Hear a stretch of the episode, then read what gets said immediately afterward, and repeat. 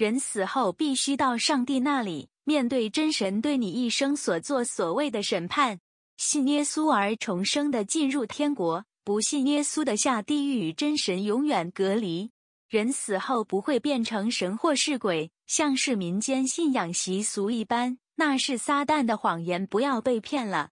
所谓的灵异现象，不是人死后变的鬼，而是堕落天使，也就是邪灵。邪灵 （demon, devil） 会模仿人类的行为或言语，故意骗人，让人以为是死去的亲人。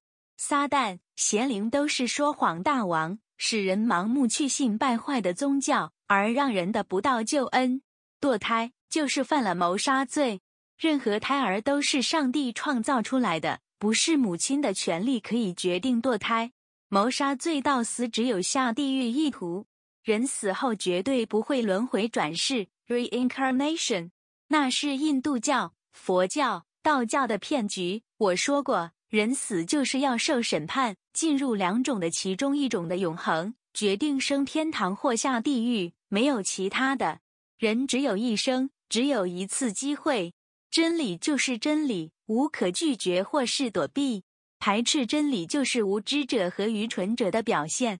不管你身在何处，信任何宗教或是无神论，智商高或低，教育有多高级，都是要面对真神上帝的审判与惩罚。人有限的知识与智慧。根本差上帝的无限的智慧和知识太遥远。你是否知道，目前人类所了解的星球只有全宇宙中百分之几而已？目前已知最遥远的星球都距离地球有好几亿光年呢，更何况全能的造物主真神上帝还要同时管理他们呢？